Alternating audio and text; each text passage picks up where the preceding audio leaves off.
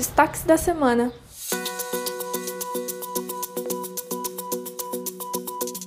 Olá, pessoal! Destaques da semana no ar.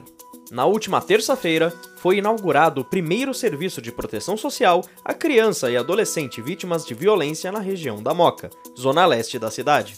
O equipamento atende até 80 crianças e adolescentes e oferece atendimentos individuais, oficinas de pintura e artesanato, além de acompanhamento por psicólogos e assistentes sociais. Tecnologia e segurança é uma combinação e tanto, né? A capital deu início ao maior sistema de monitoramento por câmeras e outras tecnologias integradas o Smart Sampa. Ao todo, o sistema poderá contar com até 40 mil câmeras com tecnologias que incluem biometria facial e integração de serviços públicos, permitindo monitoramento de ocorrências em tempo real. E por falar em implementação, a cidade está passando pelo maior programa de canalização de córregos já realizado até hoje.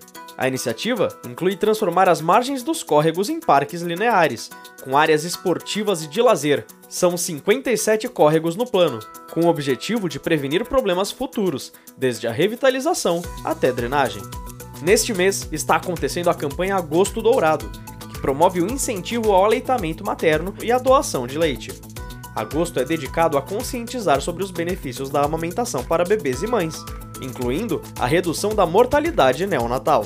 Se você tiver excesso de produção de leite e quiser doá-lo, procure um dos três bancos disponibilizados na rede municipal de saúde. O Fli Sampa continua em 13 céus de São Paulo, com atividades como encontros com autores, contação de histórias, saraus e apresentações culturais. O evento, que vai até o dia 26 de agosto, visa promover a leitura e a cultura literária em diferentes regiões da cidade, com foco na educação e na cultura.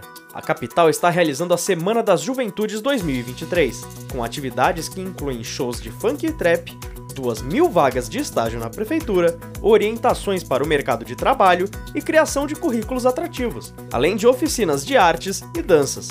O destaque fica com o Centro Cultural da Juventude Ruth Cardoso, que vai realizar nesse sábado, dia 12, um grande show de encerramento. Participe! Você sabia que estamos no Agosto Indígena? Até nesse domingo, dia 13, vai rolar muita celebração à cultura dos povos indígenas, com rodas de conversas, filmes, apresentações e venda de artesanato.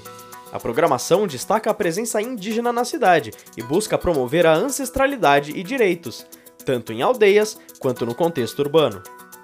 E se você gosta de hip hop, vai gostar dessa notícia. Em celebração aos 50 anos do ritmo, a prefeitura está com uma série de eventos. A programação inclui palestras de nomes importantes do movimento, como Taíde, X, Nelson Triunfo e Marcelinho Backspin, além de shows e apresentações de artistas dos quatro elementos do hip hop.